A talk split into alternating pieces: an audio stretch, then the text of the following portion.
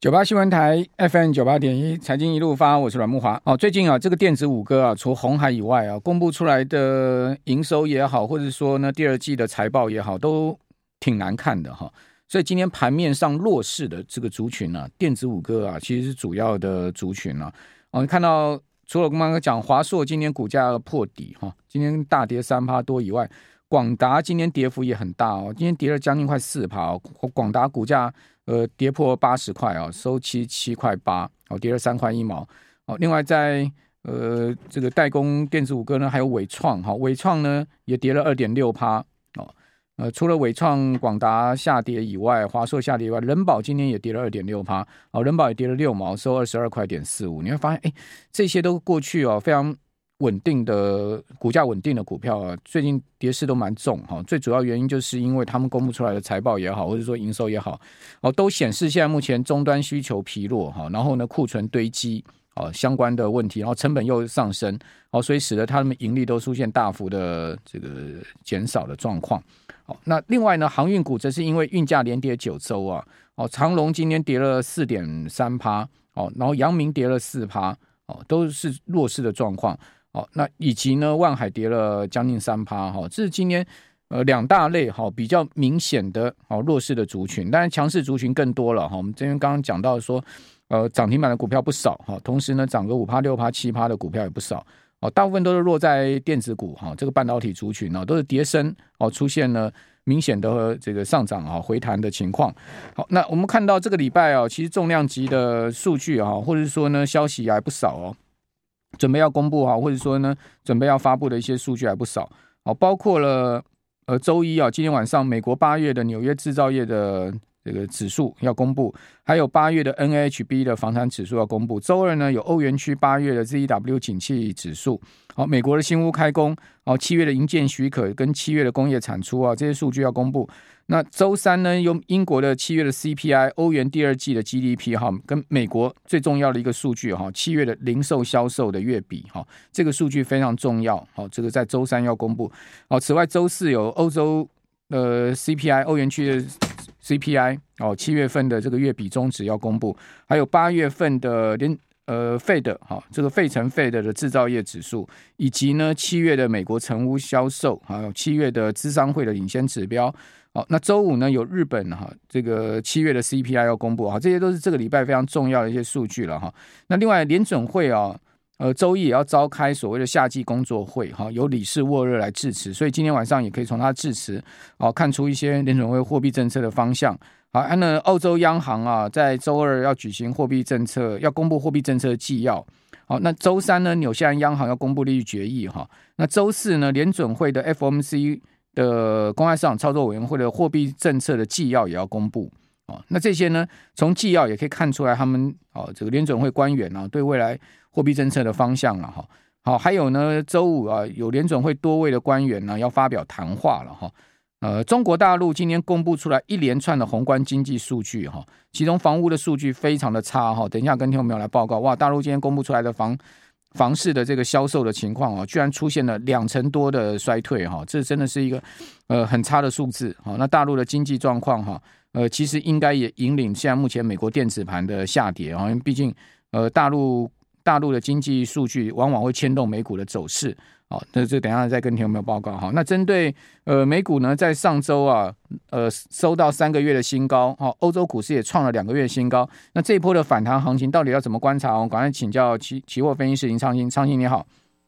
那大哥好，大家晚安。好，那美股三个月两呃欧股两个月，好，怎么观察呢？我想哦，其实大家现在哦，呃，刚才听老师在讲哦，其实每一个投资朋友都一样，一定是。呃，多空交杂哦，然后五味交五味杂陈哦。为什么？因为你买了股票哈，从今年开始哈，基本面哦很好的一直跌，然后跌到这两个礼拜哦，基本面开始转差的时候呢，哎，结果股市开始反弹哦。那反弹的过程中，你又不敢买，又一直涨哦。我先给大家一个呃时间点哦，就是说到周三的结算之前，嗯，大家还是要特别留意。为什么？因为你不要去乱放空，因为现在是筹码战，现在有现货的。融券跟借券都在回补，然后呢，呃，我们看到这些期指哦，很多的这个空单都进来，可是外资法人他并没有全力做空哦，他这边只是卖现货买期货，他在做所谓的价差的套利，所以我认为呢，在这边呢，其实还不到你放空的时刻。可是这时候反弹呢，你要不要去全力追多呢？我认为呢，也要特别留意了。所以这边我认为是静观其变啊。那为什么这一波会谈这么多呢？我跟大家分享我的观察，就是说哈，美国的科技类股从纳斯达克到费城半导体。其实都谈了大概两成三成左右，所以台湾的这些电子股呢，就跟着雨露均沾往上。那重点就在于说，大家对于美国联准会的接下来的升息的幅度，可能认为说，哎，会开始所谓的开始降缓哦，有可能九月份升两码。所以我觉得，其实现在在反映的就是九月份这次升息可能不会像大家这么鹰派。可是这个礼拜联储会要出来说话了吧？所以我觉得这个礼拜的。联储会出来的说话哈，其实是特别的重要，包含会议纪要，我觉得大家要特别做留意。好，那个会议纪要可以观察一下联准会官员对于后面决策的方向哈。好，那中国大陆今天公布出来的经济数据是这样的哈，七月份哈，中国全国固定资产投资哈，不含农户这个月比增长只有零点一六趴。好，那社会消费社会消费品零售销售年比增长哦，也仅仅只有二点七趴。那货物进出口总额年比增长是十六点六趴哈，那全国规模以上工业增加值年比增长三点八趴，看起来都不是一个强劲的经济表现哈。那另外呢，最差的是房产，哦，房产的部分哈，一到七月房地产开发投资居然跌了六点四趴哦。另外呢，全国商品房销售啊，哦，年比下滑了二十三点一趴，商品房销售额下降的幅度更大哦，不但销售无力哈。下滑两成多，呃，价格呢更是跌得更多啊，下降了二十八点八趴，将近三成的这个商品房的销售总额哦，所以大陆的房市真的问题还是真的是呃非常疲弱了哈。对，但是哦，其实如果大家有机会看新闻哦，我会觉得这种哦现在是非常有趣的时代，就是一个新闻各自表述哦。如果你去看那个大陆的 A 股，今天没有什么跌，包含房地产内股没有跌哦。所以说这一波，我认为呢，比如说哈，我们在台湾，我们一直会看到说，好像哎，大陆的这些商品房很疲弱，没有错。那其实现在的新屋开工率也好，包含大陆这些所谓的新成屋的这些所谓的交房也好，其实都是快速的下滑，价格也是下跌。但是，变成说大陆的股市哦，开始有不同的支柱来产生哦，包含从半导体。好，从这个所谓的他们的这些消费类来做一个拉抬，所以我认为呢，今天最重要的重点就是说，哈，其实大陆的市场呢，现在面临的是所谓的房地产跟银行，比如说现在哦，是一些所谓的一个烂尾楼要去化，但是对于整体的 A 股市场来说，看起来我认为呢，对于 A 股市场的冲击反而没有那么大，包含今年的这今天的人行的 MLF 又再度的这个调降哦，所以我认为现在还是走走宽松了，所以整体来说，我觉得。到了 A 股市场了，其实看来呢，仍然比想象中的强劲许多。好，那另外失业中中国大陆失业情况也非常的非常的这个算是算是严峻了哈，或者压力大哈。呃，比如说呢，他讲今天调查出来，一到七月哈，这个全国城镇新增就业人数是七百八十三万哈，那但是呢，失业率的部分哈是六五点四趴。哦，全国城镇的失业率是五点四八，哦，今年比上个月小降零点一个百分点哈。那其中啊，十六岁到二十四岁的青年失业率高达十九点九趴，百分之二十的人找不到工作哈。但这个还只是统计数据哦。哦，另外二十五岁到五十九岁的人口调查失业率呢，呃，分别是呃是四点三趴哦。那三十一大城市的城镇调查失业率是五点六趴。哦，这大陆年轻人失业情况可以。讲说就业情况非常艰困呢，对，因为哈，其实现在的一个状况就是说哈，基本上从这个六月五六月份哦封城开始呢，基现在对于大陆的这个所谓的一线城市呢，看来是有恢复的状况。可是如果在二线城市的话，很多的基本上是找不到工作，而且呢，今年度哈，看来下半年的这些经济复苏的状况是比较差的哦。而且大家可以看到，最近呢说封就封，三亚又封了嘛，所以对于整个现在的。中国的经济状况来说呢，如果单看数字来说呢，其实数字是比我们想象的糟很多了。所以这边的话，我觉得哦，还是一样哦。短期来说，我觉得经济在下半年全球市场哦，都应该哦不是会太好。中国中国大陆封这个城封封呃，就是说因为疫情而封锁哈，这个其实对全世界供应链会有产生很大影响，因为大家还经历过那个其实第二季上海封城的影响嘛，对不对？那这次台股跟美股，其实在第二季的跌是最明显的一个主跌段，其实跟大陆的封城有绝对的关系哈。那今天一个新闻出来了，四川省供电拉警报哈，四川下令所有企业停止生产。所有企业哦停工到八月二十号，这是今天最新的新闻。对，四川省经济跟信息化厅跟四川省电力公司共同发布最新公告。哦，因为当前电力供需紧张形势进一步加剧，为了确保四川省电网安全、民生用电，哦，所以呢严令哈勒令所有企业生产全停六天呢，而且要放高温假哦，即日起到八月二十号到的晚上二十四时。一全全四川所有企业一个停工六天，哎，四川四川是笔电代工大基地，四川是笔电代工大基地。对，相信不好意思，您请继续。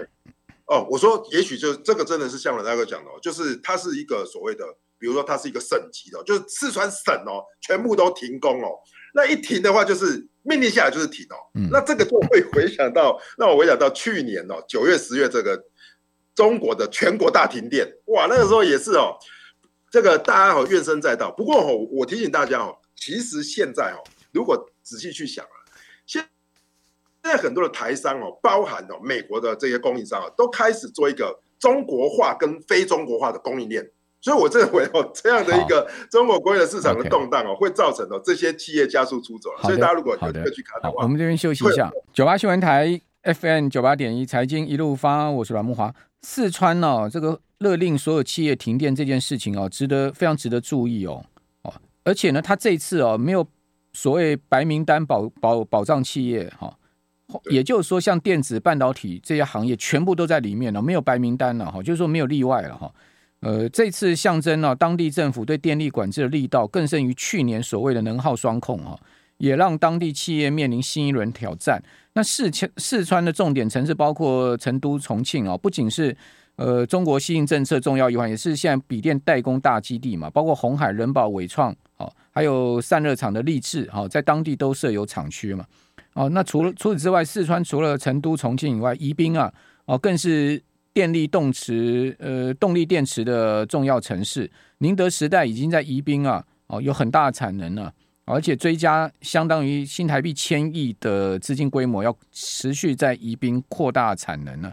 哦，所以宜宾可能会成为全世界最大的动力电池生产基地。哦，所以这 也是另外一个问题。哦，那除了四四川呢、啊、拉闸限电以外，哈，这个整个企业都不用生产以外，哦，中国大陆的高温炎热，哈，多省工业大户也限电哦，包括四川、浙江、江苏，哦，都传出呃工业用电限电，好。呃，这些都是像你看江苏、浙江哈、这个是非常呃重点的经济发展地区了哈、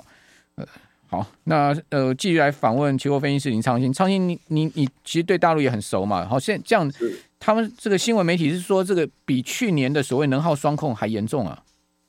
对，所以说其实哈，今天大家特别留意，就是说，假设是只有四川，那叫单一的情形哦。可是呢，呃，看到整个呃现在的状况，可能开始会扩散哦，包含浙江啊、江苏。那其实大家知道，这四川刚才提到，阮大提到，其实是笔笔笔电嘛。那笔电其实它的销售量还好，可是，一旦到了浙江跟江苏的时候，其实很多的包含苹果的组装供应链都在那边哦，嗯、还有特斯拉也是哦，这个影响就不小了哦。那我认为了，其实现在的重点就在于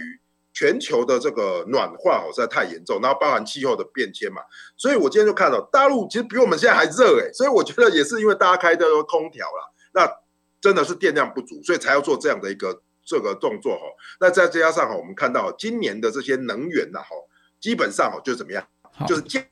价格的波动太多，多少少影响现在的状况，所以呢，反过来说，什么东西是机会？其实我觉得这些太阳能呢，就是一些我们看到的一个机会哦。好，那另外呃，也要请教昌兴，就是说最近原物料价格也有稍微在回稳嘛？好，就是说原物料价格，呃，我们看到今天其实也有这个钢价的消息啊，比如说国际原料行情有在上扬上扬，所以先前不断调降的这个风兴的钢筋跟废钢呢，诶，开始又出现止稳了，而且是呃，今年出来的数字是每每公吨分别涨四百块台币。哦，型钢呢维持平盘，所以这个钢铁股后续你的看法呢？对，我觉得其实哈、哦，这个钢铁股大家是这样子看哦。如果用一个多空的角度来看呢，说真的哦，钢铁股今年真的是跌蛮多的。那如果以这个所谓的短线的呃筹码面来说呢，基本上它是走一个反弹的格局。那包含刚才老大哥讲的，包含风兴的这价格啦，还有我们看到中钢的价格，短线也是在高档哦，其实没有太大的一个回落。那现在的重点就是说，到底是哪里有用钢，哪里用的比较多？其实是美国。其实，刚刚我们一开始就提到，中国的房地产市场哦，新屋开工率是很差的，所以中国的钢价哦，其实钢气哦，中国钢气要倒三成之多哦。但是美国哦，大家如果去看哦，美国钢铁哦，低档到高档哦，基本上已经反弹五成之多。所以我觉得哦，其实现在台湾的市场如果能够消美国这些不锈钢板呐、啊、锌板呐、啊，最近镍也涨蛮多的，所以今天华兴也涨不少嘛。嗯，所以我觉得说，其实如果在调整的方向的话，应该是避开中国，往美国的这边哦来找机会会比较多。好，华兴我有。我有关注到，哦，这个华兴这一波其实也是跌势非常重哈，它今天是大涨将近七趴嘛，盘中还曾经一度攻到快涨停板哈。那华兴其实不锈钢，哈，不锈钢的，但它也有镍矿嘛，对不对？它跟印尼合作镍矿，它今年的高点哦是五十块附近，好，在六月的时候，它它从年初啊二十五块一路涨到五十块，几乎几乎就涨一倍了。哦，涨到六月，那从六月啊，回档幅度很大哦，回到了低点大概三十块左右啊。那今天回到了三十六块附近，哦，感觉起来它好像要去突破季线反压的味道。好，华兴我有关注哦，那华兴怎么会有这么大的这个波动呢？股价？其实有两个重点的，其实我们最近都在看的。其实华兴的第一个就是，当然就是说，如果一扯到这些所谓的镍啦，然后跟这些新能源电池相关的，其实前一波已经涨过了，这一波回档。那现在在反弹的重点哦，就是在于说镍价上攻之外呢，如它最近哦也办了现增呐，所以说其实哦它现增的地板价哦也在这附近，所以最近其实华兴的那个量能比较大，波动比较大哦，看来就是因为第一个就是筹码面的关系，第二个就是说这个原物料的价格镍也在受上上涨，嗯，所以筹码面跟这个所谓的原物料的反弹。正好造就了华兴的反弹，所以我觉得这短线来说呢，它也是可以观察的重点的强势类。那华兴长线 长线看好吗？我觉得重重点来说哦，华兴哦，其实今天哦，我有上其他节目，其实呃刚好也有聊到说华兴哦，其实问这个华兴的这个内部的高层人士，他们是说哈，今年的下半年呢哈。对于整个景气的状况呢，他们其实是比较是有疑虑的。那到了明年，他们认为明年才会落地。哦，这个也是 仅供大家做参考了。这个在华兴的他们的高层说，哦，其实以今年的角度来讲，下半年经济仍然是衰退，但是题材是有的，所以他们才不不会只做不锈钢嘛，他们要往镍啦，往这些电池去走。所以整体来说，我觉得钢铁行业这一波在这里应该算反弹，而不是回升。我觉得是这样的看法。其实我觉得华兴今年从二十五块涨到五十块，它不是涨不锈钢行情呢，它是涨那个跟青印尼青山合作那个镍矿的行情，对，对不对？对，我觉得它它主要长线题材在镍矿了，它掌握了一个很大的这个镍矿源啊，哦，就是跟印尼的那个青山青山青山集团。那其实华兴跟青山集团之间的关系很密切，因为呃，青山在台湾的不锈钢也是华兴在代理的嘛，啊，他代理销售青山的不锈钢嘛。哦，那青山今年不是那个妖孽的时候被嘎了很惨，对，被嘎了吧？是啊，但但人家也没死啊，还不是在活的，对不对？不会死啦，不会死啊。那国家重大陆的国家重点企业啊，哦，这个跑不掉，倒不掉的了哈。好，那这个是呃钢铁的部分。那整个大盘的方向呢？你怎么看呢？这呃很多人就像你刚刚所讲的嘛，就是说最近都看不太懂。如果是信奉基本面的人，当然买不下股票嘛。对不对？但是呢，你没买股票，你看到它天天涨，你你可能只能上山修行，不然的话，你心 心里大概也很很吃味吧？对不对？我这我这建议投资朋友就说哦，你你假设没有买，大盘到了极限哦，你也不要去追了啦。我觉得哈，一定要等它回撤，因为这一波已经到了极限嘛，你回撤，你不可能这边一直不一转，然后涨到一万八，我觉得这个几乎是不太可能出现。所以一旦比如说结算或是美国的官员出来说话之后，一定有机会回撤月线，那个时候你再来定夺你要不要进场。否则这个时候，你一定七上八下，你干脆哦，那个早盘看起来哦，就就干脆去去去念念书，或者去去逛逛街比较好，因为这边的盘面哦，说实在的，就像阮大哥早上讲，就是说有些很弱，可是有些半导体它又很强，它跟基本面又脱钩，那这个时候呢，你要么跟筹码面做，要么短线做，不然的话，我觉得哈、哦。静待它的回档，你再来找机会，相对来说你做起来会比较舒服了。好，那另外我们来看一下哈，今天不知道投信是吃了什么大力丸，投信今天买超了，今天还是买嘛？对对对，不止哦，你看他投信不知道，我我我我没我没仔细去查，他可能创今年最大买超单日记录哦。对，四十五亿哦，他今天买了四十五亿，就是一直买。投信今天不知道是吃了什么。大力丸今天一天买了四十五亿，等一下我们回来再下呃下一个小时，我们来看一下投信买什么股票。哇，他今天买，今天台今天台股的这个呃台股啊，今天台股的本土法人尬赢外资，这很少见呢。对，而且。投信是买的比这个外资多，我觉得比外资卖的多，比外资还多，外资卖嘛，然后它都都被买走了。所以说，如果是这样的话，投资朋友你再看哦，就是看投信买的股票了，因为这才是盘面的强势股嘛。因为外资这边都在做撤退，我建议大家好，还是以本土法人为主要的观察的重心。好，那这就先前我刚前一段所讲的嘛，就台股尽管大大。整全世界了哈，包括台股，尽管宏观面上还有风风雨，但但是现在目前技术面跟筹码面确实是一个多方式哈，这个是目前看到的情况。好，那非常谢谢期货分析师昌兴。